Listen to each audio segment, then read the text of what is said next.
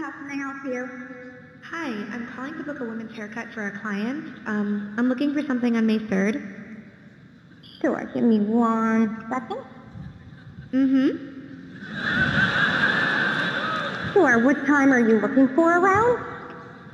At 12 p.m. We do not have a 12 p.m. available. The closest we have to that is a 1.15. Do you have anything between 10 a.m. and uh, 12 p.m.? Depending on what service she would like. What service is she looking for? Just a woman's haircut for now. Okay, we have a 10 o'clock. 10 a.m. is fine. Okay, what's her first name? The first name is Lisa. Okay, perfect. So I will see Lisa at 10 o'clock on May 3rd. Okay, great. Thanks. Great. Have a great day. Bye.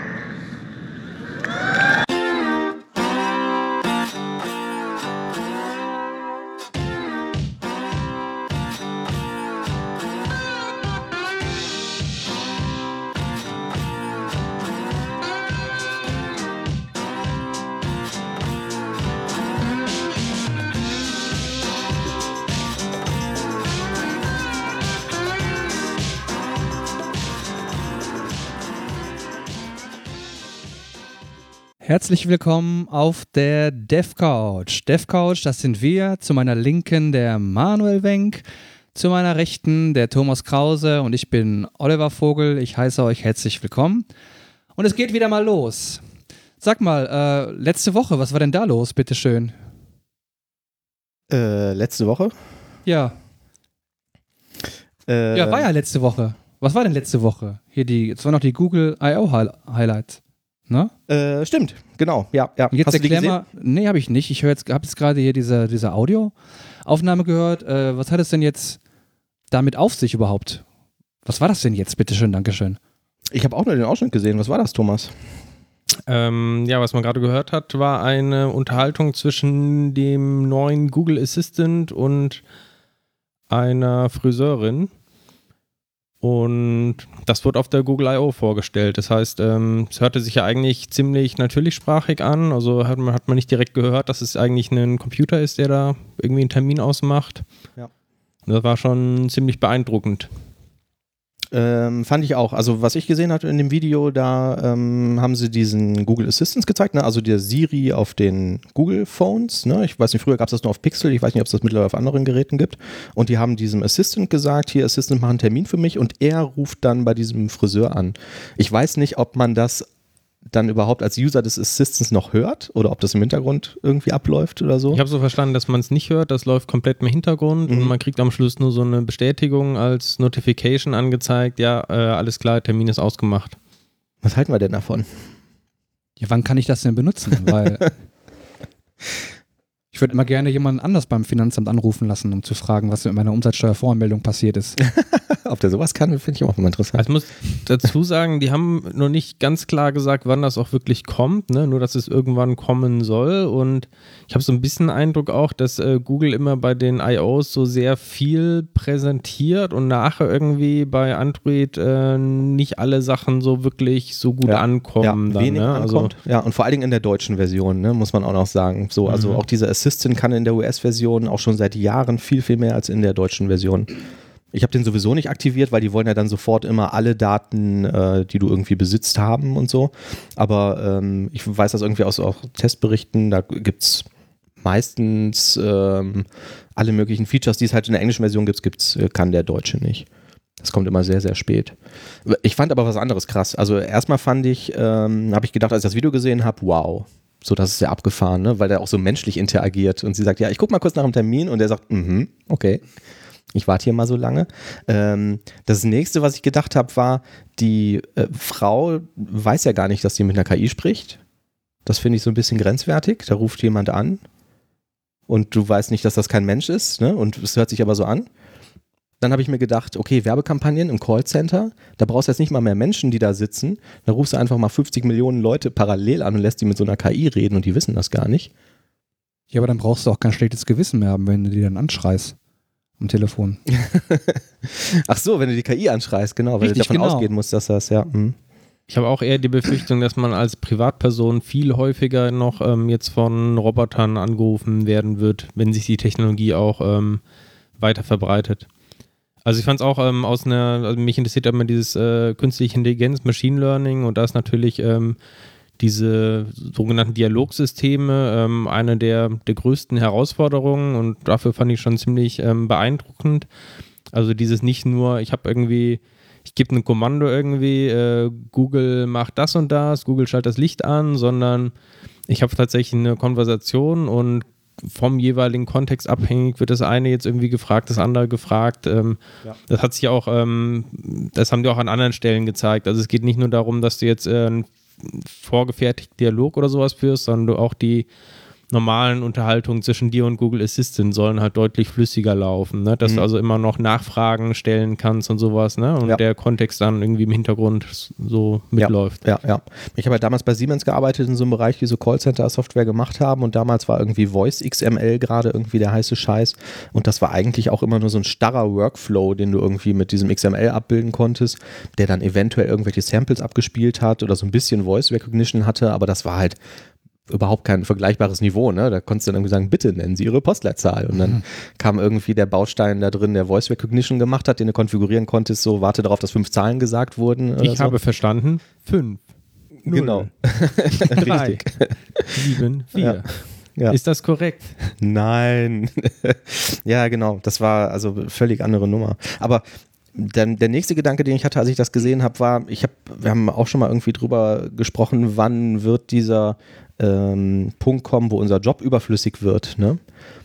Was du ja heute noch machen würdest, wenn du sagst, ich möchte eine Webseite hochziehen, wo ich die Öffnungszeiten aller Geschäfte in meiner Stadt sehen kann. Dann würdest du vielleicht irgendeine API schreiben, du musst irgendwie an die Öffnungszeit kommen oder du würdest die äh, ähm, Geschäfte überreden, dass die irgendwie mitmachen und dass die ihre Öffnungszeiten da irgendwie hinposten oder auf irgendeiner Webseite ausfüllen oder so. Ne? Heute kannst du das damit machen, lässt die Geschäfte anrufen und sagst, guten Tag, wie lange haben sie eigentlich heute geöffnet? Und also du, früher, diese, diese Schnittstelle fällt weg, ne? Das, was sie ja gemacht haben, ist ja eigentlich, die haben einen Menschen zu einem API-Endpoint gemacht. Hm.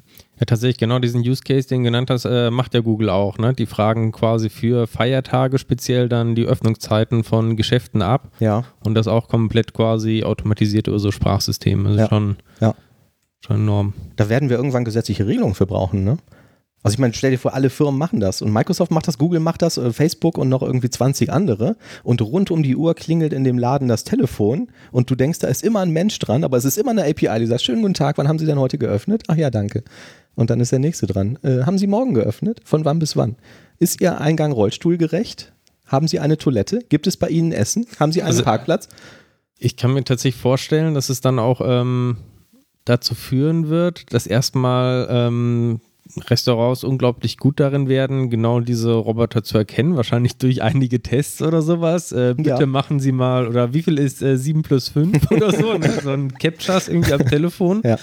Und wahrscheinlich wird früher oder später dann auch äh, eine gesetzliche Regelung geben, dass sich ähm, ja, solche äh, automatisierten Bots oder sowas sich auch entsprechend dann ausweisen müssen. Ne? Ja. Oder dass sie zumindest, wenn man sie fragt, bist du ein Roboter, dass sie dann Ja mhm. antworten mhm. müssen.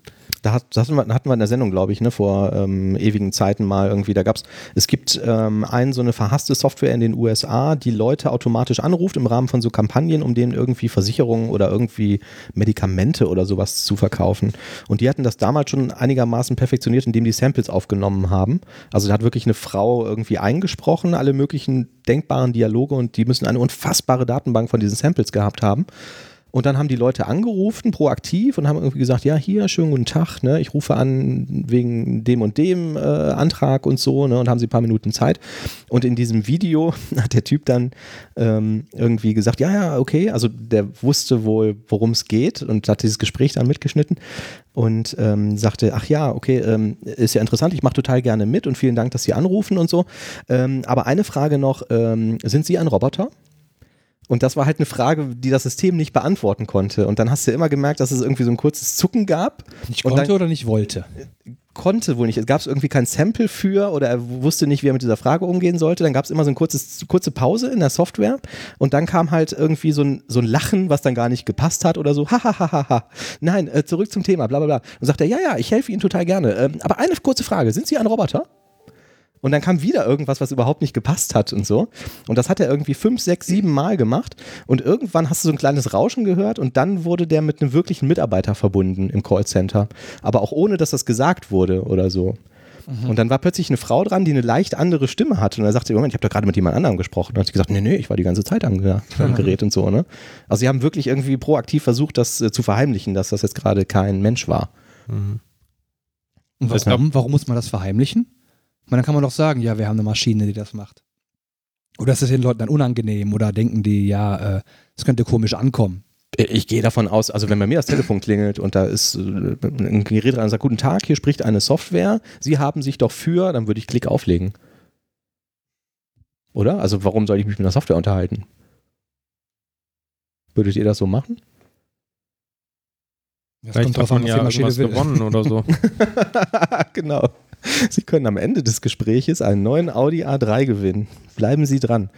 Du wirst Gab's am Ende, du wirst Spam-Anrufe bekommen, glaube ich, wenn das nicht irgendwie Gab es da geregelt nicht mal wird. von Adobe irgendwie so einen, so einen Algorithmus, der, der in der Lage war, irgendwie ähm, jede beliebige Stimme quasi zu synthetisieren, also von irgendwelchen Ja. Synchronsprechern oder ja, so? Das haben die nicht rausgebracht, ne? Ja, habe ich auch gelesen. Also auch irgendwie neuronales Netzwerk und die haben das gefüttert mit Barack Obama-Reden und kon du konntest hinterher was einsprechen in deiner ganz normalen äh, Sprachweise und die haben das dann mit der Stimme und dem Duktus von Barack Obama gesprochen. Und die haben das, fanden das hinterher so beängstigend, die haben das irgendwie in ihr, wie heißt dieses Premium-Video-Cutting-Programm von denen? Da war das wohl irgendwie drin, haben sie gesagt, nee, das veröffentlichen wir nicht. Du kannst hinterher, wenn du das im Radio hörst, nicht mehr feststellen, ob er das wirklich gesagt hat oder nicht. Ach, schon krass. Ja. Google Assistant wollen die jetzt auch in mehr Sprachen noch rausbringen, also unterschiedliche Stimmen. Mhm. Ähm, das war ja bisher auch nur diese eine und Auch mit einer deutlich besseren Sprachsynthese nochmal. ne? genau, du ja. brauchst dann wohl auch wenige Sprachsamples dann irgendwie, um eine neue Stimme dann irgendwie zu erzeugen. Und Mhm. vermute mal, wahrscheinlich kannst du demnächst das auch selber dann irgendwie trainieren auf die Stimme, die du haben möchtest. Abgefahren. Also finde ich echt verrückt. Wir haben noch einen Einspieler. Sollen wir uns den noch äh, kurz anhören? Ja, mach doch mal, Manuel.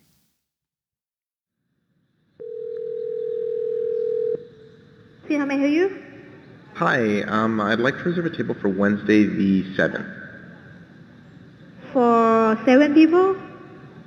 Um, it's for four people. For people when Um, Today? next Tonight? Wednesday at 6 p.m.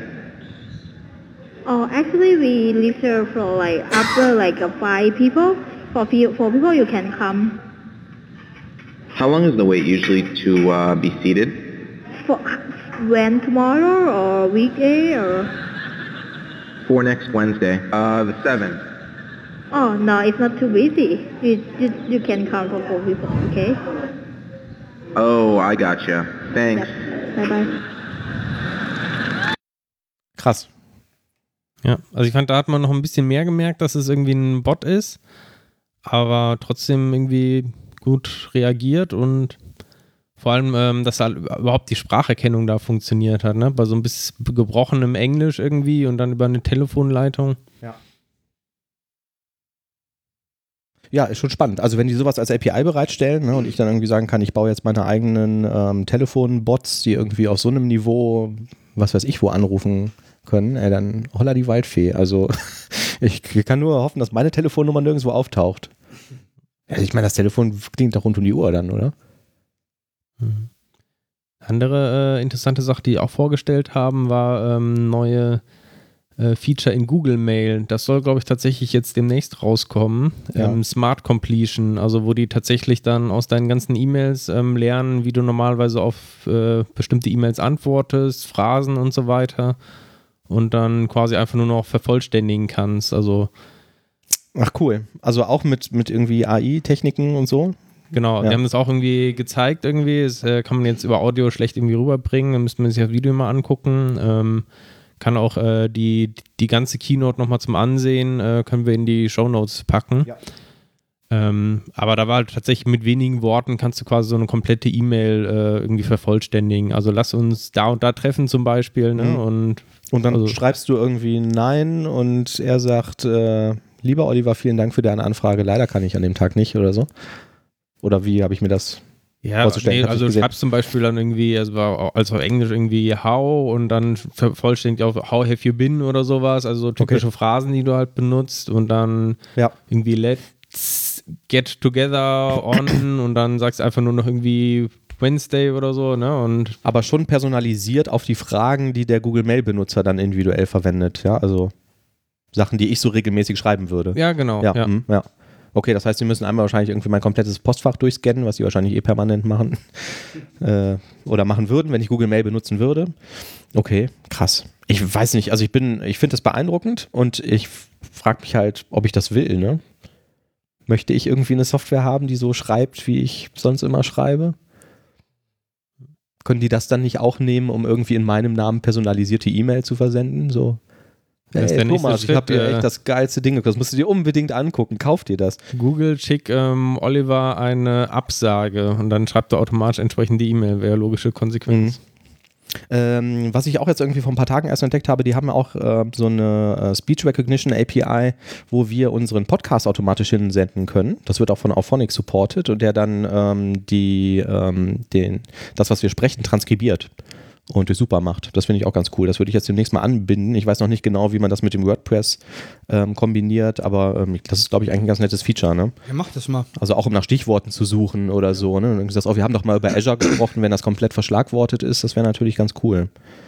Ähm, ja, ich weiß noch nicht, ob der ähm, Podcast-Player, den wir verwenden, das supportet. Es gibt einen anderen großen ähm, Podigy, das die heißt, machen du das sagst schon. quasi so, du sagst quasi, such nach Azure in diesem, in diesem Audio-Stream und dann springt er automatisch dahin?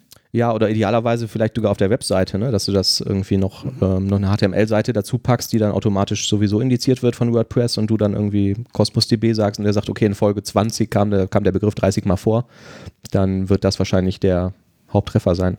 Und zum Kapitel kannst du auch springen in dem anderen Player, ja. Vielleicht können wir unseren Podcast dann auch durch Obama nachsprechen lassen. Oder von Darth Vader? Ja, aber ja, ja. Ach, ich weiß nicht, ich weiß nicht. Glaube, Barack Obama wäre nicht so witzig wie wir. Ja. Wäre noch viel witziger Äh, wahrscheinlich. viele nette Tools äh, in Google Fotos lese ich hier noch. Was können die denn?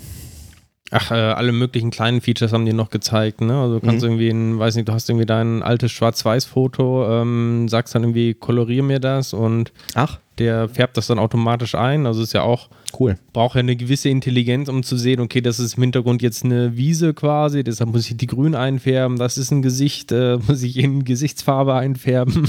Mhm. äh, genau. Ja. Cool. Und achso, was ich auch super cool fand, ist, ähm, du kannst ein Foto von einem Dokument machen, ähm, kannst das dann automatisch als durchsuchbares PDF speichern und kannst aus diesem Bild heraus quasi einen Copy und Paste machen. Das heißt, du hast einfach ein Foto und dann sagst du, hier ist der Text irgendwie, den markiere ich und kopiere mir jetzt irgendwie da die Adresse oder sowas raus. Mhm. Fand ich schon ziemlich cool. Ja. Geil. Ja, genau. Link packen wir in die Show Notes zum äh, mit der Aufzeichnung des Streams von der Google I.O. Keynote.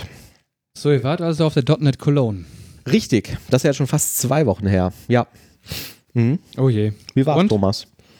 Ja, ich fand's cool. Also die von der Konferenz selber haben wir ja nicht so viel selber mitbekommen, weil Mhm. wir damit beschäftigt waren, verschiedene der Sprecher zu interviewen. Genau, eine Folge haben wir schon veröffentlicht, ne, mit Thorsten Kansi. Drei Sprecher haben wir noch in der Pipeline, äh, die wir jetzt so im Laufe der Zeit mal veröffentlichen werden. Und wir haben noch das Team interviewt, das Orga-Team der .NET Cologne, was ich eigentlich auch ganz, ganz spannend fand. Ähm, ja, also ich fand es auch cool. Ähm, die haben uns da irgendwie eine Couch hingestellt oder zwei Couchen sogar, was ich ganz, ganz nett fand. Und ähm, ich habe am Anfang, als wir angefangen haben, das zu planen, habe ich irgendwie gesagt, ja, okay, es gibt irgendwie sieben Sessions den ganzen Tag über. Das heißt, wir interviewen sieben Leute. Thomas, sag mal, wen, wen nehmen wir? Und Thomas hat immer so ein bisschen auf die Bremse getreten und gesagt, nee, komm, das ist zu viel, äh, lass irgendwie drei nehmen oder so. Und ähm, wir haben jetzt vier, haben wir gesagt, ne, plus das Orga-Team. Und ähm, also eine Erkenntnis von mir war auch, es war echt anstrengend weil wir hatten dann drei irgendwie direkt nacheinander, jeweils irgendwie, also ähm, ungefähr eine Stunde waren die dann jeweils da. Ähm, aber du kannst ja nicht irgendwie die Leute einfach quatschen lassen und sagen, mhm, mhm, mhm, ach ja, interessant oder so. Ne? Also man muss ja idealerweise schon zuhören und vielleicht auch mal irgendwie mitdenken, ähm, über was sie da gerade sprechen. Und ich war schon, also nach den drei Sprechern war ich auch schon echt platt. Also war ich froh, dass wir eine Pause hatten. Ähm, das positive Feedback fand ich ganz toll. Es sind einige Leute irgendwie zum Stand gekommen haben gesagt, ey, DevCouch, cool, höre ich immer. Ne? Wir dachten, hä? okay. Also da habe ich jetzt wirklich nicht mit gerechnet, ne? dass irgendwie da Leute sind, die sich das anhören, was wir da machen. Ähm, das fand ich ganz toll. Ähm, was hatten wir noch? Eine merkwürdige Situation. Da war der Thomas ähm, gerade mal kurz irgendwie einen Kaffee holen oder so. Wir hatten so zwei kleine Couchen im rechten Winkel.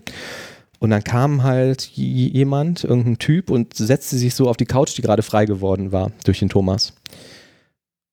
Und ich habe irgendwie im Moment gestutzt und wollte gerade irgendwie sagen, ähm, ja, hier, sorry, das ist jetzt nicht öffentlicher Sitzplatz so, ne? Wir warten gerade irgendwie auf den, auf den nächsten Sprecher und da fing er schon an und sagte irgendwie, ja, hier, ah, mit dem Podcast, ah, finde ich total super. Ja, und ich gesagt, ähm, ja, danke. ähm, sagt, ja, äh, ich wäre ja durchaus, also ich, ich wäre wirklich bereit, also da auch mal mitzumachen. sagt ich, ja, das, das ist echt äh, nett, äh, schön, so, ne? Und habe schon auf die Uhr geguckt und sagte, ja, wer wird wer bist du denn eigentlich? Ja, ich bin hier auch Speaker, ne? Ich bin da sowieso, ne? Und hielt dann irgendwie sein Namensschild hoch und so und sagte irgendwie, ja, hier, wir können ja mal irgendwie äh, Karten tauschen. Ach Mist, ich habe keine, keine Visitenkarten mehr und so, ne? Aber ich melde euch dann auf jeden Fall mal an und so. Das fand ich irgendwie total witzig, weil ich irgendwie dachte, hä, was, was ist denn jetzt los, ne? Ähm, ja. Ähm, Hörertreffen haben wir noch irgendwie ganz kurz gemacht. Da waren dann auch irgendwie ein paar Leute, ne? Haben wir noch irgendwie ein Bierchen getrunken in der Mittagspause nebenan. Ähm, fand ich auch ganz nett. Ja, ich fand vor allem dieses Feedback halt ganz cool, ne? dass da Leute wirklich waren, die sich das angehört haben. Und ähm, ich habe auch hinterher gesagt oder gedacht auf dem Weg nach Hause, wow, war echt anstrengend, das reicht mir jetzt für dieses Jahr. Aber so prinzipiell, ne, also ich weiß nicht, wie das mit euch ist, ich würde das auch gerne nochmal machen. Vielleicht auf anderen größeren Konferenzen, also falls es Leute gibt. Wir hatten mal einen Kontakt, der uns angeschrieben hat, da habe ich ja noch nie wieder was von gehört. Ähm, ja, vielleicht ergibt sich ja nochmal irgendwie was. Ja. Konferenzen gibt es mhm. ja genug. Wo warst du denn eigentlich da, Oliver?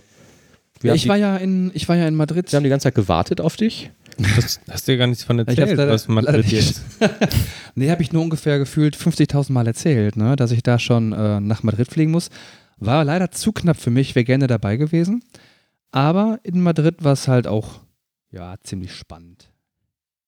Mehr oder weniger zumindest. Was hast du da gemacht den ganzen Tag? Hast du dir Picasso angeguckt? Ja, unter anderem. Also wir haben die meiste Zeit damit verbracht, eigentlich nur zu fressen. Ne, irgendwie kann man da ziemlich gut essen in Madrid.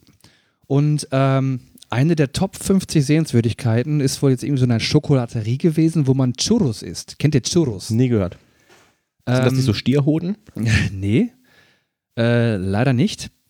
Das sind solche, solche, solche Teigstangen, solche frittierten Teigstangen, die ja. kriegst du auch manchmal äh, auf Jahrmärkten oder auf, auf Kirmes. Mhm. Und äh, in dieser bekannten Schokolaterie kannst du dich quasi, wo wir dann waren, ne, da kannst du dich also quasi reinsetzen, kriegst so eine Tasse Schokolade und dann ein paar von diesen Teilen und kannst sie eintunken und dann essen. Und das muss angeblich jetzt hier eine der Top 50 Sehenswürdigkeiten gewesen sein. Ich, da muss wohl Roger Moore, hat das sogar Churros gegessen mit Schokolade. Ähm, ich fand das jetzt nicht so berauschend. Ich weiß nur, dass wir am Ende noch die halbe Tasse Schokolade, das war so geschmolzene Schokolade, übrig hatten. Und ich habe mir gedacht, man soll nichts verkommen lassen. Ich habe dann einfach getrunken. Na, und das war keine gute Idee, weil irgendwie ähm, hat mein Wagen sich danach angefühlt wie, weiß ich nicht, wie so ein Stein. Na? Könnte ähm, auch an den Churros gelegen haben, aber. Aber es lag definitiv an der Schokolade. Und wir haben uns wirklich jetzt ähm, mal Picasso angeguckt. Da gab es also irgendein so ein Museum und äh, ich war da schon so ein bisschen enttäuscht, muss ich sagen. Also Picasso, ja, alle sagen so, yeah, der ist es, der kann malen. ja. Und äh, ganz besonders berühmt ist dann diese Guernica und äh, ich bin wahrscheinlich auch ein totaler Kunstbanause. Ne? Dieses Guernica ist ja dieses riesengroße Bild. Und äh, ich habe mir das angeguckt und dachte mir, meine Güte, das Bild sieht jetzt aus wie ein nicht lustig Comic. Mhm. ne? Also von der gleichen Qualität. Es war, meiner Meinung nach, war das Krickel-Krackel. Und meine Tochter im Kindergarten, die malt genauso. Und da habe ich mir gedacht, jetzt schauen wir uns was anderes an, schauen wir uns mal Dali an. Und das war, Dali war kompletter Mindfuck. Also, ich habe mir das angeguckt, ne, und ich habe mir gedacht, so, da drehst du durch, wenn du das anguckst, mit irgendwelchen Gesichtern, die durch die Gegend fliegen und irgendwelche schmelzenden Dinge und wir sind dann schnell weggegangen und haben dann ähm, ja, Tapas gegessen. Das war dann wesentlich ergiebiger. Und ich habe mir sogar einen Stierkampf angeguckt.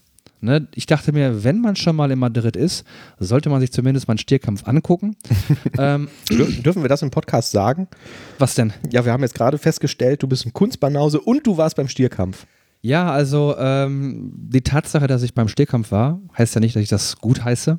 ne? Okay. Nee, ich fand's, ich fand's nicht gut. Also ich fand's ziemlich langweilig, wenn ich ehrlich bin sogar. Also es ging ja zwei Stunden lang. Es fing um 19 Uhr an. Ich habe jetzt und ging zwei Stunden. Ich habe jetzt gedacht, dass ein Stierkampf wird jetzt zwei Stunden dauern. Was Meiner passiert denn da? Also was macht man denn zwei Stunden? Sind dann erst Helene Fischer oder so? Oder? Ich weiß nicht. Also ähm, irgendwie, weiß Ja, nicht. ein Kampf nach dem anderen, ne? Ist ja nicht nur ein Stier da irgendwie, der zwei Stunden lang so. gequält wird, sondern irgendwie dann zehn Stiere, die jeweils äh, Ja, oder paar fünf. Minuten gequält werden. Also, du sitzt halt da und dann kommt da so ein armer Stier irgendwie raus, der guckt so ein bisschen durch die Gegend, weiß gar nicht, was los ist. Dann pfeifen da Leute mit Trompeten rum, dann kommen dann die großen Matadore rein, die dann den so ein bisschen piesacken, den armen Stier, der gar nicht weiß, was genau los ist. Und dann auf einmal kommt so ein, so ein Pferd rein mit, ne, und der hat so eine Rüstung um und da drauf sitzt irgendwie so ein Typ, der hat so einen Spieß in der Hand. Und dann piekst der erstmal den armen Stier an. So, und dann weiß der gar nicht, was los ist, ne? Und, und wird dann so ein bisschen wild. Und dann kommen nochmal die Matadore, die den nochmal weiter ärgern. Ja, und dann zwischen diesen Matadoren sind auf einmal andere Leute, die pieksen den damit so zwei solchen Pflöcken irgendwie in den Rücken rein. So, und dann, äh, wenn das Tier dann da völlig perplex ist, ja, dann kommt dann also der, ähm, der Hauptmatador rein, der ihm dann so den Finishing-Move gibt. Ne? Der hat dann so ein, so ein rotes Handtuch-Ding irgendwie und so ein Degen in der Hand und macht dann seine Moves. Ja, so geschwungen zur Seite und dann irgendwann rammt er ihm quasi den, den Degen rein. Haben die dann alle so einen Signature-Move oder so? Oder? Ja, so einer beispielsweise, der war auf den Knien gewesen. Der war auf den Knien und dann kam halt dann der, der Stier an und dann hat er so, wuh, ja, sein, sein Spökes getrieben. Ich dachte mir, ja gut, ne? Das haben da, ging da ungefähr vier, fünf Mal, bis ich irgendwann mir dachte, so jetzt, jetzt will ich aber gerne mal was anderes machen, einen Burger essen. Was, Oder ma was machen die hinterher mit den Stieren? ich Weißt du weiß das? nicht, ich glaube, die werden verkauft und gegessen irgendwie, ne? Ja, die werden für hochpreisig dann irgendwie äh, entsprechend gegessen. Also Was- ich hätte es ja, Und ich, hätt's glaube, ja, ähm, die, also hast einmal natürlich die, äh, die Hoden äh, als Spezialität, also die Stierhoden. Und auch, ich glaube, die Ohren, die irgendwie abgeschnitten werden und auch Ja, die als so, dürfen, der Matador darf die, darf die Genau. Ohren behalten, als Trophäe irgendwie, ne? Naja, also ich hätte mir gedacht, interessanter wäre das gewesen, wenn du jetzt irgendwie die Matadore vielleicht gegen drei, vier Stiere gleichzeitig gekämpft hätten, ne? Oder wenn die Matadore gegen die Leute gekämpft hätten, die auf den Pferden sind. Das wäre was gewesen. Oder wenn die halt jetzt irgendwelche Löwen reingeführt hätten. Oder so, ja. Aber irgendwie, ich weiß nicht, also ich schaue mir das kein zweites Mal an, glaube ich. Es sei Okay. denn, ich werde dafür bezahlt. Mhm. ja. Na Tja. gut. Also hast du aber auch eine schöne Zeit gehabt. Ja, Ja. Und wir mussten das alleine durchstehen. Thorsten Kansi hat irgendwie direkt gesagt, irgendwie nach dem Gespräch, ja, wir wären überhaupt nicht lustig. Und dann haben wir gesagt, ja, okay, der Lustige, der sonst dabei ist, war jetzt auch leider nicht da. wieso war der nicht lustig? Das kann ich mir gar nicht vorstellen. Weiß ich auch nicht. Wir hatten ja auf dem, auf dem Plakat stehen, auf dem Aufsteller, den wir hatten, dass wir pseudolustige Spackus sind, war ja. Ja. ein Zitat aus einer iTunes-Bewertung. Und dann habe ich gesagt, Thorsten, der hat gesagt, sie wir sind nur Spackos. genau, wir wären nur Spackus, aber nicht lustig. Ich bin der Pseudolustige. Ach so, ja, richtig. Genau, eigentlich schon, ja. Während du da ähm, unterwegs warst, habe ich mir ein neues Fahrrad gekauft. Tatsächlich. Ja, ein E-Bike. Und ähm, das, ähm, ich habe ja dann, wie das bei, ich weiß nicht, ob das typisch Nerds ist. Für mich ist es auf jeden Fall typisch, dass ich dann so eine nerdige Herangehensweise habe. Bevor ich sowas mache, äh, muss ich das Thema natürlich vollkommen durchdrungen haben. Also ich habe mich erstmal einen Monat bis ins letzte Detail mit Fahrradtechnik beschäftigt und äh, mit den Details jedes Antriebssystems, was denn da gerade irgendwie auf dem Markt ist und so.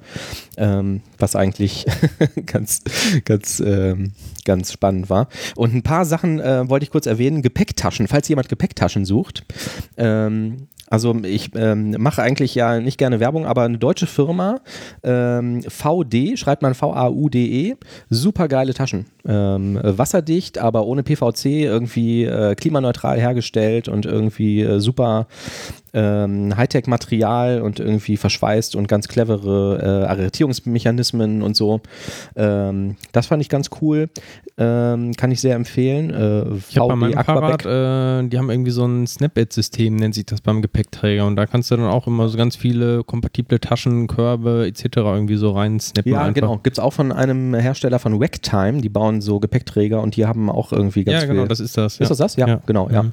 Ähm, ja, und dieses VD ist einfach, ähm, also ich habe jetzt so eine, so eine Gepäckträgertasche, ähm, die hat so eine Plastikrückseite, die ganz starr ist und die kannst du halt da quasi einklinken. Die haben auch so einen Einrastmechanismus, der funktioniert aber mit jedem Gepäckträger. Ähm, ist echt cool. Also ähm, finde ich echt ein, ein tolles Produkt. Ähm, Aquaback heißt, glaube ich, die Tasche, die ich habe.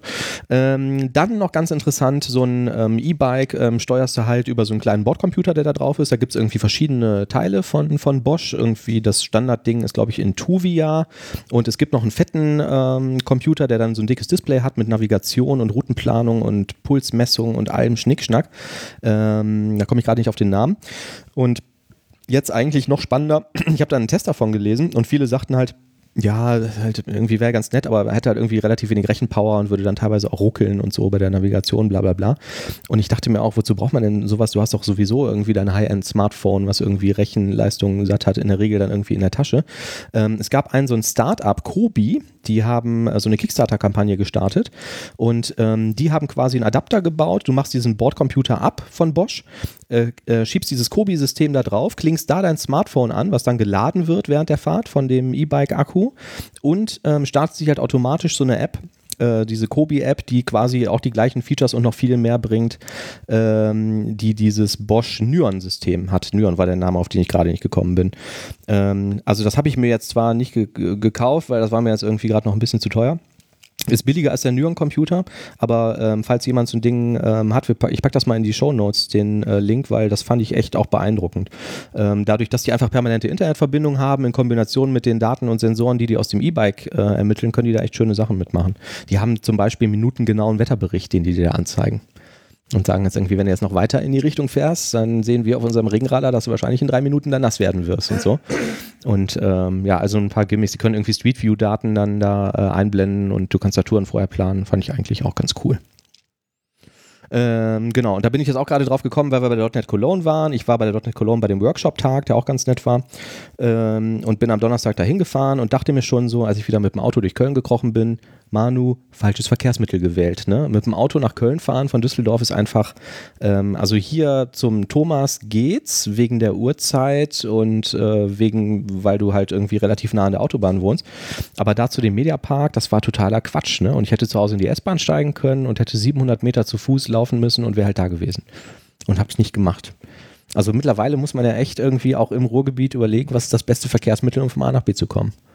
Und das Auto ist es aus meiner Sicht zunehmend nicht. Ich habe jetzt auch noch irgendwie gelesen, von 2008 bis 2018 hätte die Menge an Autos um 30 Prozent zugenommen. Daher die ganzen Rekordstaus. Und ähm, während ich mich mit dem Fahrrad beschäftigt habe, ist doch jetzt auch die Datenschutzgrundverordnung in Kraft getreten, ne? Nee, ist noch nicht. Äh, die wird erst am. Ach, ich dachte 1.5. nee, 22. Mai ist, glaube ich, das äh, entscheidende 22.. Datum, Okay. wo es live geht. Ja. Ähm, weiß ich, äh, ich kriege jetzt äh, zunehmend auch irgendwie die ganzen E-Mails von verschiedenen Firmen, die ihre Datenschutzbestimmungen jetzt irgendwie angepasst haben, also sowohl von den großen, ob es jetzt irgendwie Google, Facebook etc. ist.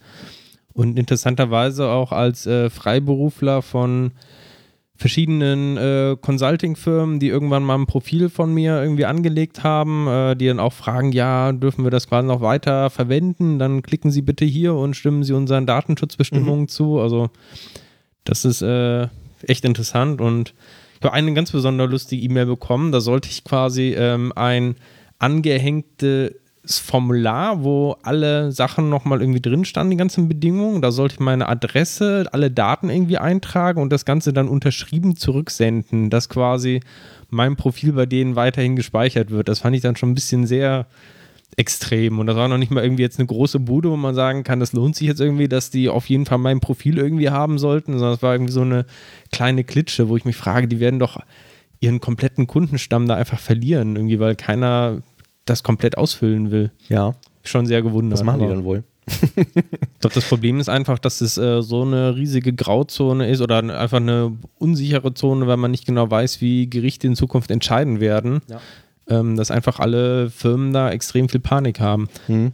Letztens noch mal eine Einschätzung gelesen, ähm, dass einige davon ausgehen, dass unter der neuen Datenschutzgrundverordnung grundsätzlich äh, Tracking, also ob das jetzt Google Analytics oder wie auch immer ist, äh, im Prinzip nicht mehr zulässig ist oder nur, wenn der Benutzer explizit da zugestimmt hat. Also und auch nicht äh, diesen typischen Cookie-Banner mit dem Besuchen unserer Webseite akzeptieren Sie das, ne, sondern sind Sie damit einverstanden, dass wir Sie tracken? Dann klicken Sie bitte auf Ja und bis der nicht auf Ja geklickt hat, dann darfst du ihn auch Darfst nicht tracken. Auch nicht ne? schreiben, Und ja. Mhm. Das wäre natürlich der Tod von allen äh, Tracking-Unternehmen irgendwie und deshalb traut sich das noch keiner irgendwie so umzusetzen und man hofft einfach darauf, äh, dass die Gerichte es halt in Zukunft so auslegen, dass eigentlich die bisherige Praxis immer noch weiter gilt. Ne? Ja, ich habe das auch gehört. So, also diese eigentliche, ähm, der eigentliche Text ähm, der Datenschutzgrundverordnung, äh, Datenschutzgrundverordnung ist wohl relativ dünn. Und dann gibt es wohl teilweise auch noch verschiedene Auslegungen in verschiedenen Übersetzungen. Ne? Und ähm, teilweise gibt es irgendwie Sachen, die in der deutschen Version keinen, keinen Sinn ergeben. Dann wurde dann in die englische Variante geguckt und da klingt das schon wieder ganz anders und so. Also bin ich auch mal äh, sehr gespannt drauf. Ja. Naja, also ich habe noch keine E-Mails bekommen von irgendwelchen Vermittlern. Doch eine, aber von den meisten eigentlich nicht. Hm. Müssen die denn welche versenden? Zwangsläufig? Oder können die nicht einfach sagen, so, wir, wir, wir erfüllen jetzt die Ansprüche, die die Datenschutzgrundverordnung stellt? Muss ich da immer wieder explizit zustimmen? Mm, Ja, ich denke, das Problem ist einfach, dass die bisherigen Einwilligungen, die man wahrscheinlich in der Vergangenheit gegeben hat oder vielleicht auch gar nicht explizit gegeben hat, Ja. dass die einfach ähm, nicht mehr den, den rechtlichen Grundlagen irgendwie entsprechen. Ne? Und dass Ja. man deshalb da nochmal explizit eine Einwilligung halt holen möchte. Das wollte ich gerade sagen. Ich habe eigentlich bei, dem, bei Vermittlern in vielen Fällen überhaupt keine gegeben. Also zumindest keine explizite. Ne? Hm. Teilweise auch schickst nicht. du dein Profil dahin per E-Mail, dann sagen die Also- Dankeschön. aber was die mit den Daten machen, weiß Ich frage mich, ich frag mich, was passiert denn jetzt, wenn du jetzt äh, nicht zustimmst oder, oder du ignorierst es? Kriegst du dann keine Angebote mehr von denen oder was, was hat das dann zu bedeuten? Probier mal aus. Also der Vermittler zum Beispiel hat geschrieben, wenn Sie uns bis zum 22. Mai quasi dieses Ding nicht unterschrieben zurückschicken, dann löschen wir Ihr Profil komplett zum dem Zeitpunkt. Okay. Ja. Das ist ja zumindest eine konkrete Aussage. Ja. Ich finde das mit diesen Cookies, ähm, um da nochmal kurz drauf zurückzukommen, eigentlich auch gar nicht so schlecht, weil du gehst ja in der Regel auf irgendwelche Webseiten und auf jeder Webseite hast du diesen Cookie-Banner drauf und du klickst vielleicht stundenlang auf der Webseite rum, klickst aber niemals auf OK bei diesem Cookie-Banner und trotzdem wurde halt der Cookie die ganze Zeit geschrieben und du wurdest getrackt und so, obwohl du das nicht wolltest. Ne? Also das jetzt irgendwie so explizit zu verlangen, ist ja jetzt eigentlich auch nur noch ein kleiner Schritt. Ja, vor allem du darfst wahrscheinlich auch tatsächlich den Besuch der Webseite nicht davon abhängig machen, ob der zugestimmt hat oder nicht. Also du kannst ja nicht einfach sagen, sie müssen hier einmal irgendwie das Ganze bestätigen und vorher kommst du auf unsere Webseite nicht drauf, sondern ähm, du darfst es also nicht als Bedingung machen dafür, dass du die Webseite benutzt. Das ist natürlich ein spannendes Thema, wenn ich mich irgendwie einlogge und die irgendwie einen Cookie mit dem Token schreiben wollen oder so, ne? Ja gut, das ist noch was anderes. Es gibt ja irgendwie so ein, wenn du ein berechtigtes Interesse hast oder wenn es irgendwie für dein, die technische ähm, Voraussetzung ist irgendwie, dann darfst du das, aber du darfst halt nicht für Tracking irgendwie das Ganze dann quasi Ah, Ja gut, du Voraussetzung das. Token auch verwenden, um zu Wenn tracken, war so- der schon mal da. Das ist halt alles Interpretationssache. Also es gibt Ja. halt dieses berechtigte Interesse und das ist halt nicht so ganz, ganz klar definiert. Und tatsächlich gibt es halt einige, die sind der Meinung, dass halt irgendwie Werbung allein oder Tracking halt ein berechtigtes Interesse darstellt schon. Das ist, ist das alles weiterhin legal. Mhm. Und andere, die sagen, okay, nee, das reicht eigentlich nicht aus irgendwie, dass man einfach sagt, okay, äh, tracken irgendwie, das ist gut für uns, also können wir das weiterhin machen. Und ja, das ist so ein bisschen die Schwierigkeit. Okay. Sag mal, was verdienen eigentlich gute Entwickler, erfahrene Entwickler? Hat da einer eine Idee von euch? Hast du ein Angebot bekommen? Hab noch nie einen kennengelernt. ähm, es gab eine, ähm, eine neue Statistik, das kommt ja alle, Nase lang, alle Nase lang irgendwo raus. Jetzt gab es eine von Honeypot.io. Ähm, Honeypot.io, ähm, muss man vielleicht einmal kurz ausholen, ist ein Vermittlungsportal für Softwareentwickler, was ich eigentlich vom Prinzip her ganz cool finde. Ähm, die haben verschiedene Profile. Also du kannst sagen, ich bin irgendwie, was weiß ich, JavaScript Frontend-Entwickler oder so. Und dann haben die wohl ähm, mehr oder weniger Tests entwickelt. Ähm, ich habe mir das damals mal durchgelesen. Ist, die haben auf ihrer Webseite honeypot.io ähm, auch so eine Seite für Arbeitgeber. Und das sind eigentlich die interessanten äh, Sachen. Ich habe die Zahlen jetzt nicht mehr 100 pro ähm, äh, ähm, 100 Pro im Kopf, aber die bewerben werben quasi, dass die Entwickler, die sie dir hinterher vorstellen, von denen vorgescreent wurden und dass die Tests haben, die relativ anspruchsvoll sind und da schon irgendwie 70 Prozent der Leute rausfallen, die sich da irgendwie bewerben. Ähm, also das müsste man dann vielleicht auch irgendwie im Hinterkopf behalten bei den Zahlen, die die sagen, weil ähm, der Durchschnitt in Deutschland, sagen sie, sind halt 63.000 Euro für einen erfahrenen Softwareentwickler. Und ähm, bei mir ist jetzt immer so, als äh, Freiberufler muss ich dann äh, das immer mal irgendwie wieder ähm, teilen und ausrechnen. Das wären dann, wenn man äh, sagt, das sind zwölf Monatsgehälter, 5.250 Euro im Monat. Das sind netto knapp 3050 Euro. Ach ja, hast du gerade. Ja, also Okay. bei Steuerklasse 1, wenn du halt auch die Kirchensteuer rausnimmst, dass man, Okay. naja. Ja gut, aber da was ist deine Krankenversicherung ähm, bezahlt, ne? deine äh, Genau. Rentenbeiträge bezahlt und so. Ne? Das, ähm, ja. Ähm, ja, finde ich ganz interessant und ähm, die haben dann eine schöne, äh, schöne, also Heise hat darüber berichtet, das packen wir auch in die Shownotes, äh, schöne Grafiken gemacht. Äh, Mit 0 bis 2 Jahren Erfahrung liegt der Durchschnittslohn bei 44.700 Euro und bei über 8 Jahren Erfahrung bei 63.200 Euro. Ne? Also erfahrene Softwareentwickler sind in deren äh, Statistik halt Leute, die über 8 Jahre Erfahrung haben. Mhm. Ähm, dann finde ich auch noch ganz interessant, die haben dann auch so eine Statistik mit den Spezialisierungen der Entwickler. Die haben das unterteilt in Frontend, Backend, Fullstack, DevOps und Mobile Developers. Und jetzt dürft ihr mal raten, äh, immer vom Durchschnitt ausgehend, der durchschnittliche Backend-Entwickler, verdient er mehr oder weniger als der durchschnittliche Frontend-Entwickler? Ich würde sagen mehr. Ja, Würde auch sagen, ja. ist auch so, genau, 4000 Euro im Schnitt. Und jetzt kommt aber was ganz Interessantes, der Full-Stack-Developer. Mehr oder weniger? Als was? Als Ein der Backend? Backend-Entwickler, der ja schon mehr verdient als der Frontend-Entwickler. Ich hätte gesagt, weniger. Der Full-Stack, hättest du gesagt, verdient weniger als der Ja. Backend-Entwickler? Ich Weil hätte in gedacht, der dass der Regel Full-Stack mehr verdient. irgendwie Spezialisierung ja bezahlt wird. Okay. Also Fullstack bist du ja quasi ein Allround-Talent, ähm, aber die Gefahr ist ja dann vielleicht, dass du irgendwie bei den einzelnen Sachen dann nicht so tief drin steckst. Und Mhm. in der Regel ist ja, umso spezialisierter du auf Okay. was ganz Speziellem bist, wenn du jetzt dich super auskennst mit irgendeinem ganz obskuren SAP-System oder so, kannst du wahrscheinlich auch richtig viel Kohle machen. Ja, ja. Ja, okay, das ist natürlich ein Argument. Ich habe jetzt irgendwie gedacht, du kommst zu einem Kunden und der sagt, wow, wir brauchen jetzt irgendwie, was weiß ich, wir wollen eine Single-Page-Application und du musst irgendwie den Server bauen, die Datenbank und das Frontend, ähm, dass du da eventuell besser bezahlt werden würdest, als wenn du nur der Backend-Spezialist, wenn dann auch bist. Ähm, ist aber nicht so, die verdienten im Durchschnitt exakt genauso viel, zumindest in der Statistik wie der Backend-Entwickler. 200 Euro mehr im Jahr. Ähm, fand ich ganz interessant. Anderes Argument wäre für mich vielleicht noch, ähm, Mhm. ich glaube, Full-Stack-Developer wird ja heutzutage auch sehr oft gerade mit Webentwickler dann gleichgesetzt, ne? Mhm. weil da hast du am häufigsten irgendwie, dass du wirklich kleinen Server und alles machst. Ja. Wenn dessen ein reiner Backend-Entwickler wahrscheinlich auch häufig irgendwie vielleicht Architekt oder sowas noch so mitmacht irgendwie, Ja, ne? Und ja. ein bisschen auf einer größeren Ebene vielleicht hantiert. Das ne? kann natürlich auch sein, dass der durchschnittliche Full-Stack-Entwickler dann im Backend auch irgendwie Node.js mit JavaScript macht oder so, was bei Unternehmen vielleicht nicht so gefragt Oder PHP. ist. Genau, ja, sowas, ne? Wäre möglich. Und dann ist es einfach vielleicht nicht so gefragt, ja. Ähm, wäre auch eine Möglichkeit. Am besten bezahlt, ähm, das noch irgendwie als letzte Info, wird der DevOps-Experte. Der äh, verdient 53.800 und damit ähm, nochmal irgendwie knapp 8.000 Euro mehr als der Backend-Spezialist. Wobei ich mich frage, was eigentlich erfahrene DevOps-Spezialisten genau machen. Wissen die, wie der TFS funktioniert und können irgendwie diese Pipeline da einmal komplett durchgehend aufsetzen oder? Keine Ahnung. Wahrscheinlich, irgendwie sowas wird sein, oder? Ich kann Cake, ich kann das da reinhängen, ich mache dir Integrationstests und lasse dann Unit-Tests ausführen und mache noch ein bisschen Deployment und so. Könnte sein, ne? Können wir eigentlich auch, oder? Na klar. Wir sind ja Fullstack. Ja, genau. Aber das wäre ja dann unnötig, ne? Also, wenn, wenn du jetzt versuchen willst, möglichst viel Geld zu verdienen, würdest du dann eigentlich sagen DevOps oder Backend. Fullstack lohnt sich nicht. Und Frontend sowieso nicht. Also lass uns keine Frontend-Themen mehr ansprechen in dieser Sendung. Haben wir noch Themen? War noch irgendwas eigentlich? Wir haben doch, äh, es gibt doch ein neues äh, Frontend-Thema für .NET Core 3.0.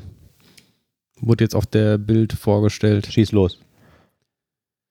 Windows Presentation Foundation Hä? und also WPF und WinForms Hä? sollen kommen für .NET Core 3.0. Also Jo. quasi dieses, der Desktop-Support. Ach ja, Der dann kann ich auf dem Mac WPF-Anwendungen laufen lassen. Oder auf dem Linux, wollte ich auch gerade sagen. Ach, Oder auf iOS. ja, nicht Puh. ganz. Also Auf Android. eigentlich ist ja .NET Core entwickelt worden, auch als äh, plattformübergreifende Lösung und alles als Open Source, aber tatsächlich äh, verabschiedet sich Microsoft zumindest für WinForms und WPF davon. Die werden nämlich weder Cross-Plattform sein, noch Open Source sein. Ähm, das heißt, sie laufen lediglich dann irgendwie auf Basis von .NET Core. Mhm. Ähm, Argumentation von Microsoft ist irgendwie, das ist halt so äh, speziell Windows ähm, basierend, dass man es nicht so einfach irgendwie auf andere Plattformen rüberbringen könnte. Ähm, ja, weiß nicht, äh, überzeugt mich jetzt nicht so ganz die auch Argumentation. Also bei WinForms könnte ich es so halb verstehen, da ist man ja schon noch irgendwie, Ja. gibt es irgendwelche Handles und sowas, ne, die schon sehr nah an diesem Win32 API drin sind. Ja, ja, okay. Aber Ja. gerade für WPF ähm, verstehe ich bei WPF oh, aus dieser technologischen Brille auch nicht. Hm. Also ich sehe Gut, jetzt da kein könnte man noch Problem. argumentieren, das ist natürlich sehr stark wiederum mit diesem DirectX äh, verdrahtet und so intern. Ja, Ähm, aber was ist das? Das ist irgendwie eine Rendering-Engine so und die schreibe ich dann halt um auf OpenGL oder irgendwas anderes, was da auf der Plattform existiert. Ne? Ähm, also aus der technologischen Sicht verstehe ich das nicht so.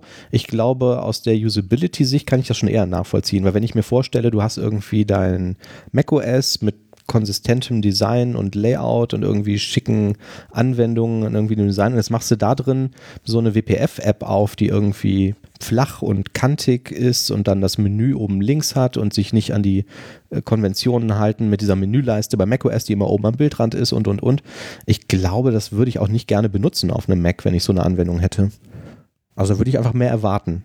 ja, aber du kannst auch bei WPF, ähm, war doch gerade eine Besonderheit, dass du halt das ganze Styling so ein bisschen unabhängig von den Controls benutzen kannst. Mhm. hätte ich gesagt, können sie ein macOS-Theme irgendwie machen für und Ja, das reicht aber, glaube ich, nicht für macOS. ja. Also gerade diese Menüleiste ist irgendwie ein großer Punkt. Dann hast du unten dieses Dock, was ja wieder doch was anderes ist als die Taskleiste. Ähm, ich glaube, da müsstest du schon irgendwie auch m, Gerätespezifika schon wieder unterscheiden und sagen, im Dock verhält sich das anders, da brauchst du andere Icons und anderen Auflösungen, da hast du was andere Kontextmenüs und so. Vielleicht ist denen das einfach zu kompliziert. Aber hatten die nicht an einem generischen Framework gearbeitet? War da nicht irgendwas? Davon weiß ich jetzt nichts. Also was ich aber ganz cool fand bei dieser Mitteilung, ähm, .NET Core for Desktop habe ich mir auch durchgelesen, ähm, war, dass du es jetzt wild mixen kannst untereinander. Also wie gut das jetzt in der Praxis ist, weiß ich nicht, aber ich finde es da auch wieder technologisch interessant. Du kannst jetzt ein ähm, Universal Windows Program, äh, das sind ja auch so XAML-Controls, die kannst du in Windows Forms Anwendungen verwenden Mhm. und ähm, auch in WPF-Anwendungen und so. Also du könntest jetzt sagen, ich habe meine bestehende Windows Form Application und baue jetzt einzelne Komponenten irgendwie schon mal in UWP, um die hinterher irgendwie vielleicht komplett umzubauen. Ja. Wie mich immer. ärgert eigentlich bei der Sache auch mehr, dass es nicht ähm, Open Source ist, weil sonst äh, hätte vielleicht noch aus der Community das ein oder andere kommen können und Mhm. vielleicht auch eine neue Rendering Engine, die dann tatsächlich auf OpenGL Ja. oder so basiert. Ne? ja, ähm, ja, Das passiert halt auch nicht. das stimmt. Ich glaube, ich habe eher den Eindruck, dass es so der ein weiterer Schritt, dass man eigentlich das .NET Framework komplett ähm, killen möchte. Die haben auch ähm, unter anderem in dem Blogpost, den wir verlinken, wo es angekündigt ist, ähm, ich meine zumindest, da steht es drin. Ähm, was steht da drin? Genau, dass man, äh, dass beim .NET Framework quasi ähm, man so stark auf Kompatibilität und so achten muss, dass man quasi nur noch sehr langsam in der Entwicklung vorankommt und Mhm. mit .NET Core wünscht man sich halt, dass man da ein bisschen flexibler ist und schneller agieren kann. Ähm, ja, also für mich sieht es auch so aus, als ob das der Hauptgrund irgendwie wäre, damit sie irgendwann sagen können, so .NET Framework, jetzt nur noch Bugfixes und ähm, du kannst ja dann irgendwann alles auf dem .NET Core Framework laufen lassen. Ähm, ja, da, da geht es wahrscheinlich einfach, ähm, einfach hin. Und für, ähm, wenn du sagst, ich möchte eine Desktop-Anwendung schreiben, gibt es Xamarin Forms, was ja auch zu Microsoft gehört, ne? Wäre auch eine Option. Habe ich das persönlich noch nicht benutzt, aber ich weiß, dass du damit auch eine macOS und Windows-Oberfläche bauen kannst. Da weiß ich noch gar nicht, ob das, also ist das auch ähm, auf .NET Core oder gibt es das für .NET Core oder ist das? Achso, das äh, ist eine interessante Frage, ja. Ähm, das weiß ich nicht, ob Xamarin Forms darunter läuft. Während ihr euch weiter unterhaltet, kann ich das einmal kurz herausfinden. Ja, Oliver. Was gab es denn noch auf der Bildkonferenz? IntelliCode, Thomas. Ist das dieses, ähm, Genau das ist es. ach, dieses Machine Learning quasi äh, Erweiterung für IntelliSense von Microsoft? Ja, also sah irgendwie ziemlich spannend aus. Äh, die haben verschiedene Demos gezeigt, quasi wie IntelliSense in Zukunft funktionieren soll. Und es soll halt deutlich stärker irgendwie auf den Kontext äh, Rücksicht nehmen, wo du dich gerade befindest. Die haben irgendwie ähm, Millionen Zeilen Code aus verschiedenen GitHub-Repos sich irgendwie angeguckt und gelernt quasi, wie Entwickler normalerweise Code schreiben und versuchen dir dadurch dann bessere Vervollständigungen zu geben. Das heißt zum Beispiel, ähm, Hm, Entschuldigung, ganz kurz nur um dich, weil ich, weil ich Lust habe, dich zu unterbrechen und das Thema damit irgendwie äh, zumachen wollte. Xamarin Forms, ähm, ich habe gelogen, das ist nicht übergreifend. Du kannst damit Anwendungen schreiben für iOS, Android, Windows 10 UWP, Windows 8.1, Windows 8.1 RT und Windows Phone 8 Silverlight, aber nicht für macOS. Und ähm, das Ganze scheint so auf den ersten Blick so auf diesen Portable Class Libraries noch zu fußen. Und ähm, also sieht das nicht nach, nach Core oder äh, .NET Standard aus. Wobei ich das jetzt nicht irgendwo im Detail gefunden habe, aber es sieht gerade so aus bei den. Äh, ja, Entschuldigung, ich habe dich unterbrochen. Ja, die analysieren deinen Source Code. Genau, und dann machen sie dir intelligente Vorschläge. Also beispielsweise, du hast irgendeinen ähm, String und drückst jetzt den Punkt irgendwie, um deinen IntelliSense-Vorschläge zu bekommen. Ja. Dann kriegst du normalerweise, wird dir bisher einfach der, der oberste Member oder sowas einfach angeboten, den du aufrufen kannst. In Zukunft sagen sie, okay, was ist, wird am häufigsten benutzt? Zum Beispiel sowas wie Substring oder ähm, also irgendwie die, die Top 3, 4 oder sowas werden die direkt äh, angezeigt. Und zwar nicht das, was wird von mir am häufigsten benutzt, sondern was wird durchs Lernen von diesen Open Source Projekten am häufigsten in dem Kontext verwendet. Genau, ja. mhm. Also ich, ich habe jetzt nicht rausgehört, dass es auch ähm, von dir selber lernen, ähm, müssen wir nochmal nachgucken, Ja. aber es geht erstmal darum, es vorgefüllt quasi durch diese ganz verschiedenen Open Source Projekte. Kann man das sagen, okay, das ist jetzt relativ primitiv, das kann man wahrscheinlich auch ähm, ziemlich schnell irgendwie selber machen, äh, ohne jetzt irgendwie Machine Learning. Ähm, jetzt wählst du zum Beispiel deinen Substring aus und musst jetzt irgendwie die Parameter angeben, ne? also Start, Länge und so weiter. Mhm. Und jetzt hast du ganz häufig ja, dass du beim Substring jetzt meinetwegen wieder auf die Länge des Strings irgendwie zurückgreifen möchtest. Ne? Also du willst jetzt irgendwie die ähm, eine komplette Länge irgendwie nehmen minus die letzten zwei Zeichen oder sowas. Mhm. Ja, du ja, würdest ja, sagen klar. Substring Ja, 0, weil du irgendwas Komma und dann willst. irgendwie String Length minus 2. Ja. So, weil das auch so ein häufiges Pattern ist. Mhm. Sobald du dich quasi in dieser Parameterliste von Substring befindest und dann gehst du nochmal auf den String und machst IntelliSense, dann bietet dir halt als Top-Member quasi Length an, Ja. weil es einfach so häufig da verwendet wird. Mhm. Und dadurch kommst du halt ganz schnell irgendwie, ohne dass du jetzt äh, viel tippen musst, äh, kannst du eigentlich immer vervollständigen lassen. So ein bisschen wie das irgendwie mit den äh, auf dem Handy SMS-Vervollständigungen läuft, dass immer das äh, nächste Wort dir angeboten wird und du kannst einfach immer draufklicken und dann kommen irgendwelche so halbwegs äh, sinnvolle Sätze irgendwie zustande, ähm, wird das wahrscheinlich bei IntelliCode dann auch laufen. Krass. Und äh, was ich auch interessant finde, die gehen noch weiter. Also es ist einmal diese IntelliSense-Erweiterung, aber für Pull-Requests wird dir demnächst automatisch irgendwie angezeigt, was sind denn irgendwie die Stellen in dem Pull-Request, die am meisten deine Aufmerksamkeit irgendwie benötigen, weil irgendwie komplexer Code und hat sich irgendwie viel geändert. Mhm. Ähm, das markieren die speziell. Und ähm, wahrscheinliche Copy-Paste-Fehler. Also gerade sowas wie bei irgendwelchen Berechnungsformeln, wo du irgendwie mit X und Y rumhantierst, dann hast du einmal irgendwo statt X1 hast du Y1 oder so geschrieben. Dann erkennen die halt auch solche Muster irgendwie und sagen dir, hier, guck dir das mal an irgendwie. Ähm, stimmt das denn so? Ja. Okay, das heißt, dann macht in Zukunft die AI macht dein, macht dein Code Review. Genau. Sagt, ja, guck mal das ist so hier, ein bisschen die, die Idee, genau. Ja. Also Krass. ich bin mal gespannt, wie gut das dann wirklich funktioniert. Ähm, aber Mhm. Sah auch schon nicht schlecht aus. Was ich spannend finde da drin ist, dass man das heute schon ausprobieren kann. Du kannst dir das runterladen und installieren. Ne? Also sie sagen auch irgendwie äh, very still and äh, very äh, early version. Ähm, aber du kannst es heute runterladen und ausprobieren. Mhm. Also ja, finde ich auch interessant und ähm, ich finde ja die Implikationen immer spannend. Ne? Also was heißt denn das dann für unseren Job, wenn man das jetzt irgendwie noch drei Jahre weiterdenkt? Dass ich wahrscheinlich einen Function-Name irgendwann eintippe und er aus dem Funktionsnamen vielleicht ableiten kann, was ich eigentlich machen möchte in dieser Methode. Wäre ja dann der nächste Schritt, ne? Und mir vielleicht schon mal irgendwie ein Grundgerüst dafür irgendwie bastelt oder so. Und mir dann noch sagt, du willst wahrscheinlich das, das, das und das ändern wollen. Ja, also ich glaube, so intelligente Vorschläge oder ähm, einfach Hinweise, wo irgendwas vielleicht falsch läuft, Hm. wird wahrscheinlich häufiger sein, ja. Cool, cool. Äh, ja, packen wir in die Show Notes. Wie gesagt, kann man sich heute schon runterladen und ausprobieren. Ähm, ja, werde ich nächste Woche mal machen. Ähm, die haben aber einen ganzen Haufen mehr noch rausgehauen bei der Konferenz, ne? Was gab's da noch, Oliver? Der neue Release-Candidate für .NET Core 2.1. Ach, Ja, stimmt. was kann der? Ist das einfach nur irgendwie, ähm, was wir vorher hatten, nur jetzt ähm, mit Go Live Support? Genau, wir hatten ja schon öfter darüber gesprochen, da ist natürlich das ganze Paket wieder .NET Core 2.1, ASP.NET Core 2.1, äh, Entity Framework 2.1, ähm, hatten wir glaube ich schon in mehreren Sendungen ja erwähnt, was da alles Schönes Neues dabei ist. Ja, ich kann mich spontan erinnern, zum Beispiel bei Entity Framework haben wir uns äh, groß gefreut, dass es endlich diesen Group By Support gibt. Ähm, Mhm. Genau, dann gibt es dieses ähm, sehr viele Geschwindigkeitsverbesserungen. Es gibt diesen Span-T-Datentyp, ähm, den sie überall im Framework verbaut haben, der ähm, bestimmte speicherintensive äh, Anwendungen beschleunigen kann. Ja. Ja, also ein ganzes Pack einfach von vielen netten kleinen Gimmicks. Kennt ihr die Brotli Compression? Ja, ist doch dieses Ding von, von Google, ne?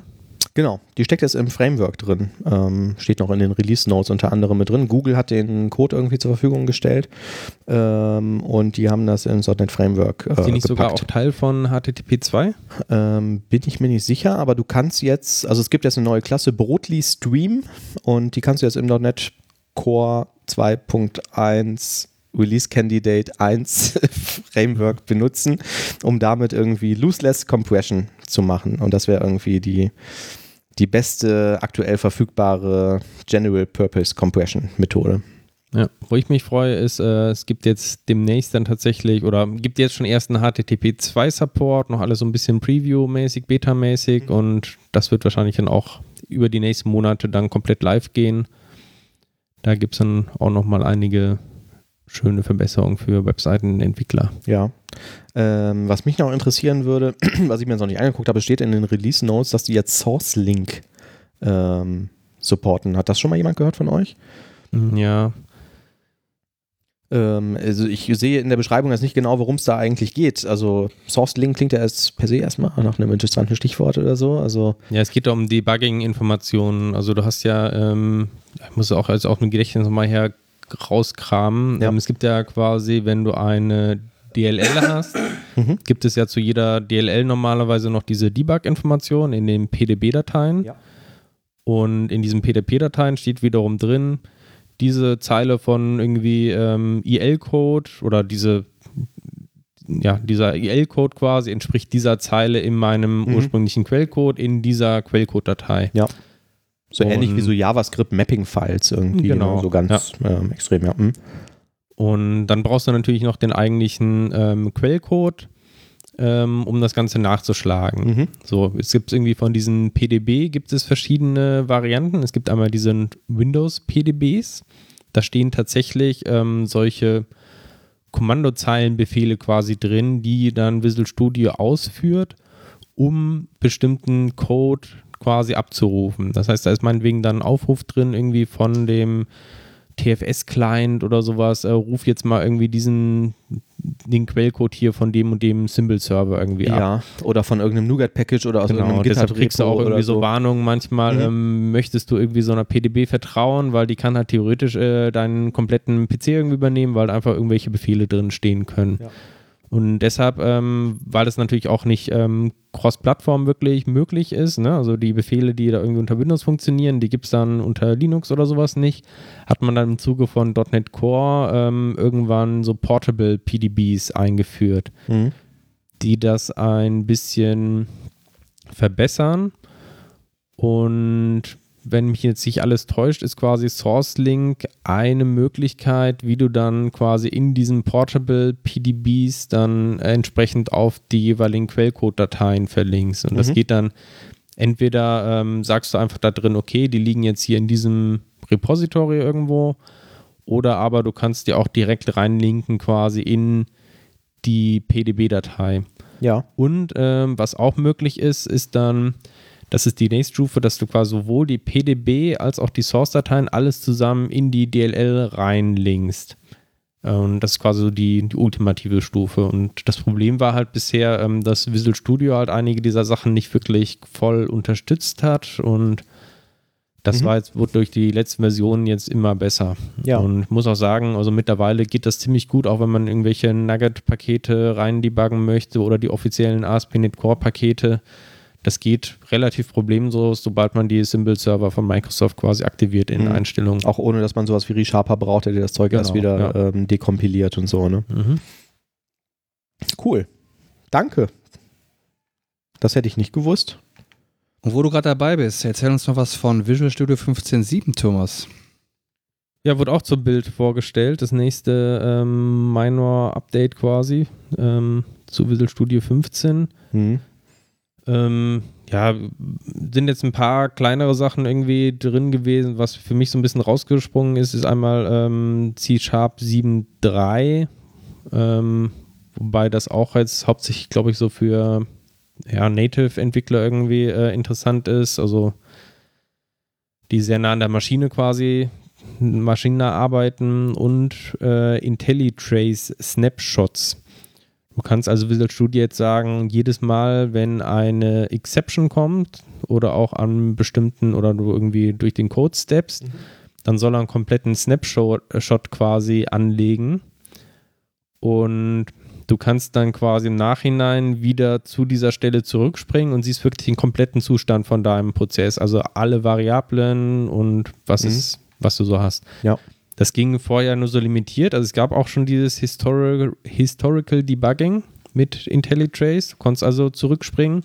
Dann hast du aber nur das gesehen, was halt jeweils irgendwie in dieser Locals-Fenster irgendwie ähm, zu dem Zeitpunkt angezeigt Ja. wurde. Das heißt, es war sehr limitiert. Du Ja. konntest in der Regel nicht alle Objekte irgendwie durchsuchen. Ja. Das Und- klingt so ein bisschen nach diesem Azure-Feature, ne, wo du ja auch irgendwie sagen kannst, ich möchte hier ein, so ein, wie nennen die das? Irgendwie so eine Ich Art dann nennen die auch äh, setzen. ne? Snapshots quasi. Heißt ne? das, Also, ja, genau. Und dann anlegen kannst, kannst du nachträglich das wieder Ja, laden in Visual ja. Studio und dir den Zustand auch wieder herstellen. Ne? Genau, ich habe es auch so Vielleicht verstanden. Quasi das das, so, ja. gleiche ähm, gibt es jetzt quasi über diese IntelliTrace und Ja. ja. war ganz nett. Und was ich auch interessant fand, war der Hinweis, wie die es eigentlich intern machen. Ach.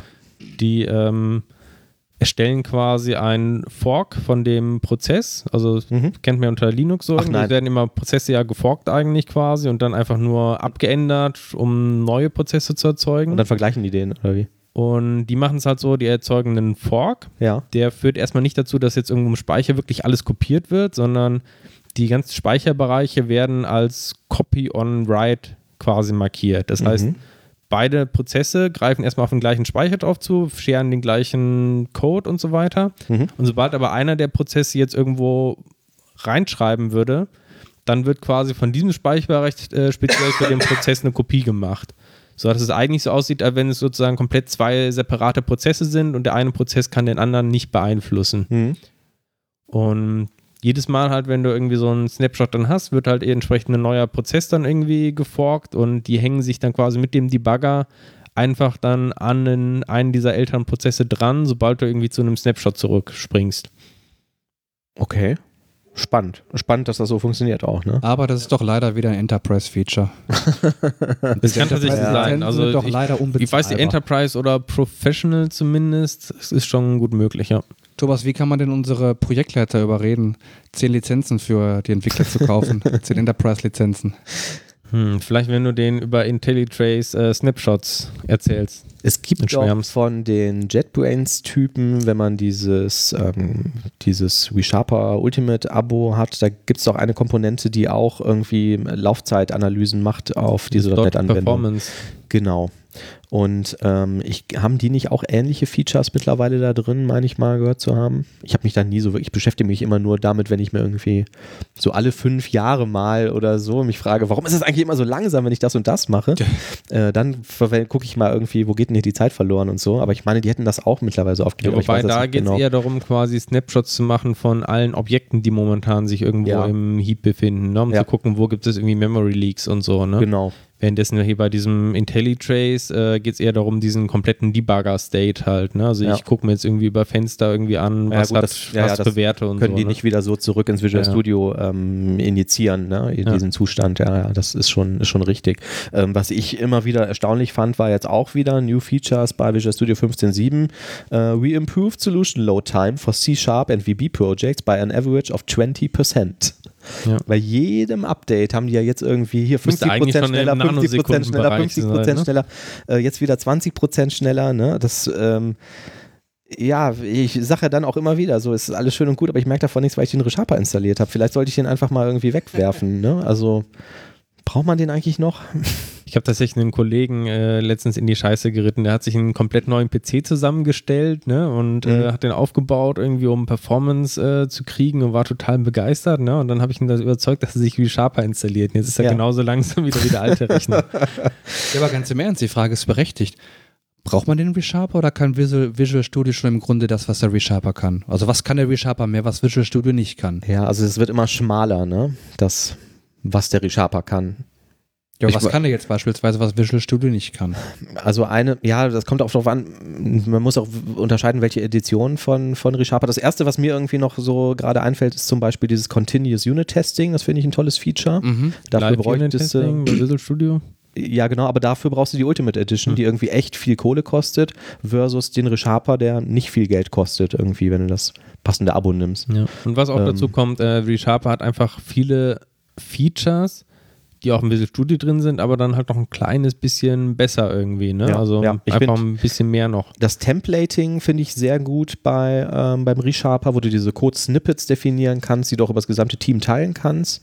Weißt du, dass du nur noch irgendwie drei Buchstaben tippst, Tab Mhm. und er generiert ja irgendwie den, den Standardcode, den du halt immer in, deinem, in deiner Controller-Action verwendest oder so.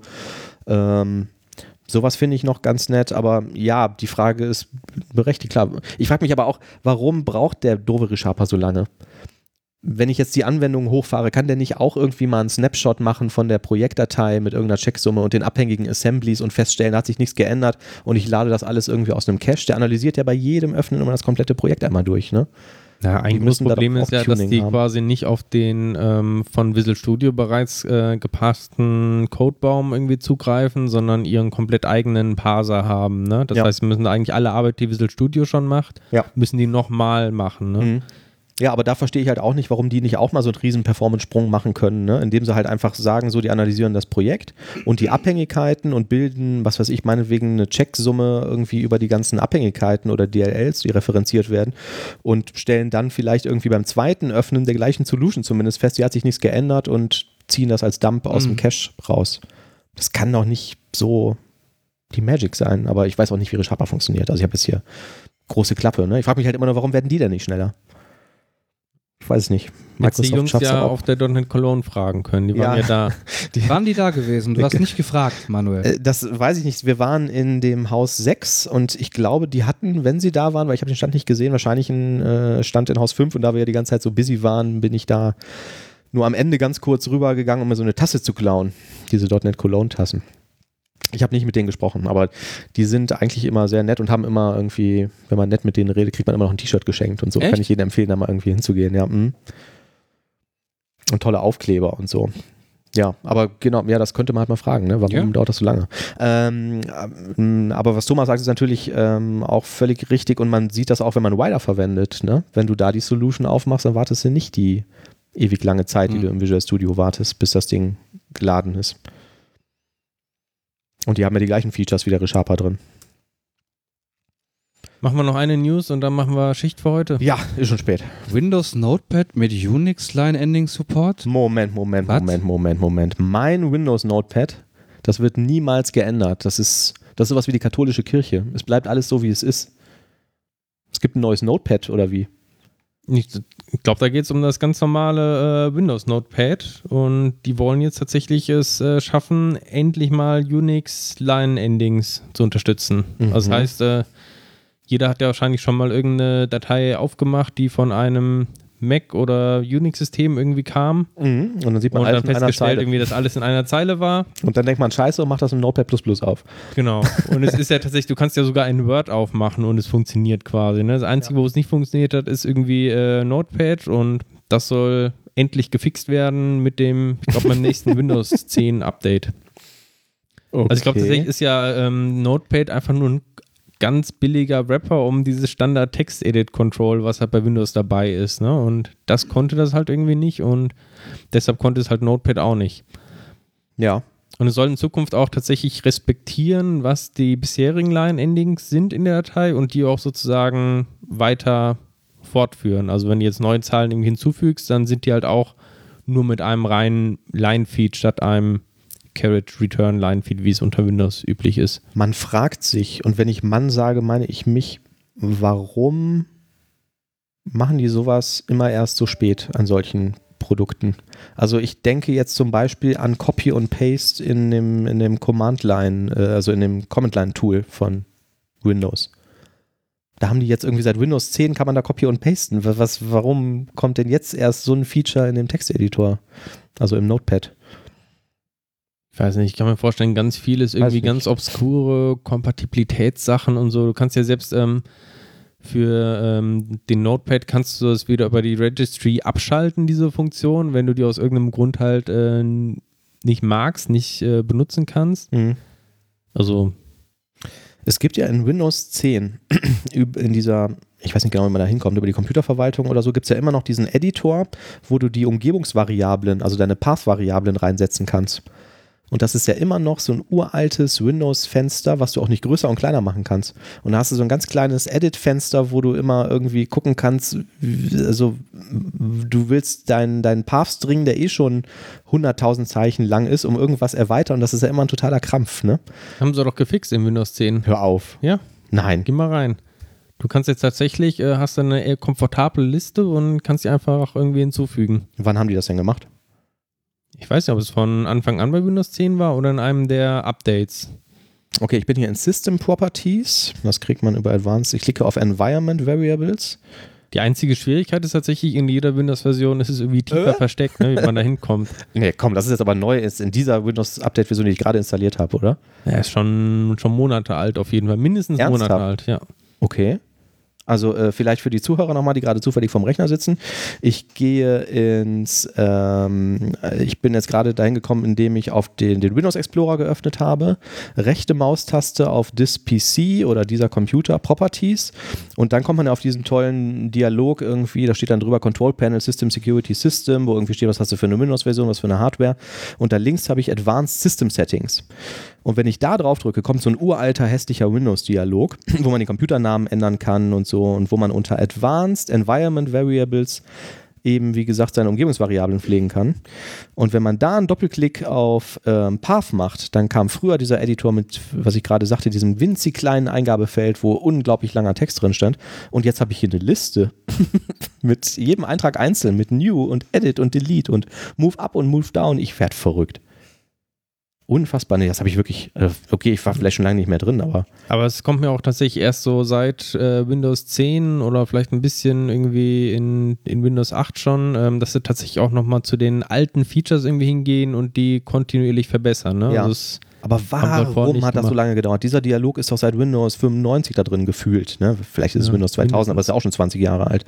Ähm, krass, also ich, ich, mir ist das, es kann wirklich nur diesen Kompatibilitätsgrund haben. Ne?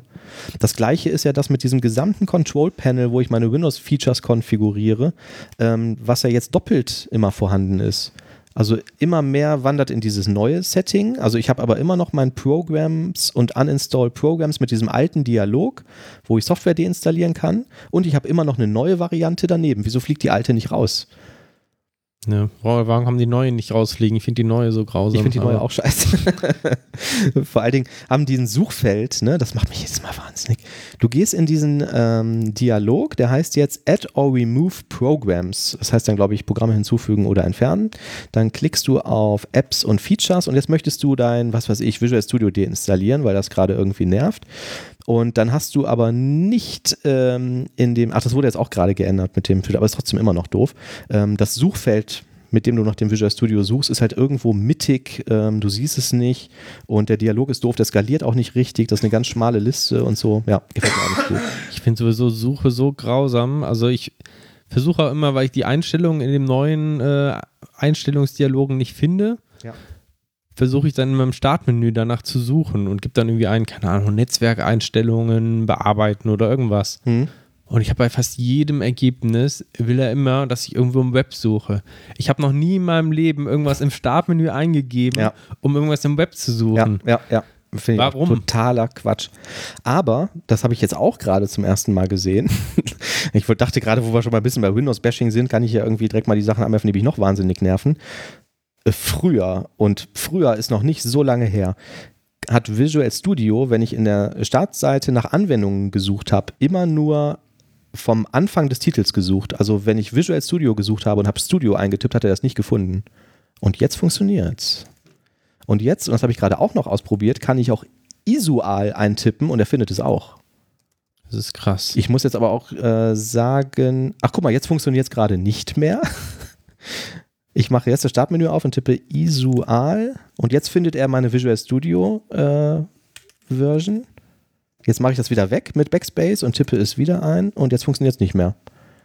Also das ist auch alles noch nicht so ganz rund, aber das ist schon mal besser, als es vorher war. Ich habe nämlich diverse Programme, wo ich den Namen nicht ganz genau wusste. Ich habe einen Canon Inkjet Drucker, der hat so eine Property Dialog, der heißt dann irgendwas mit Inkjet halt. Und wenn ich da Inkjet ins Startmenü eintippe, finde ich das Ding nicht, weil ich muss Canon eintippen, weil das heißt Canon Leerzeichen Inkjet. Und das sind so Sachen, die machen mich wahnsinnig. Und ich verstehe nicht, warum die bei dem Betriebssystem mit so viel Manpower, die die haben, so lange brauchen, um sowas zu fixen. So, Jungs, machen wir Schicht. Thomas wollte noch Schinken aufschneiden. Schinken. Ja. Ja. Den ich mitgebracht habe aus Madrid. Ja, vielen Okay. Dank, Oliver. Gerne Ja. doch. Ich hoffe, das ist kein Stierschinken. Ähm, ich weiß nicht, der ist vom Metzger. Ja. Ja. Ja. Übrigens, übrigens, was ist eigentlich der Unterschied zwischen Joghurt und Amerika? Wisst ihr nicht, ne? Wenn man Joghurt 200 Jahre lang allein lässt, entwickelt sich eine Kultur. Ja.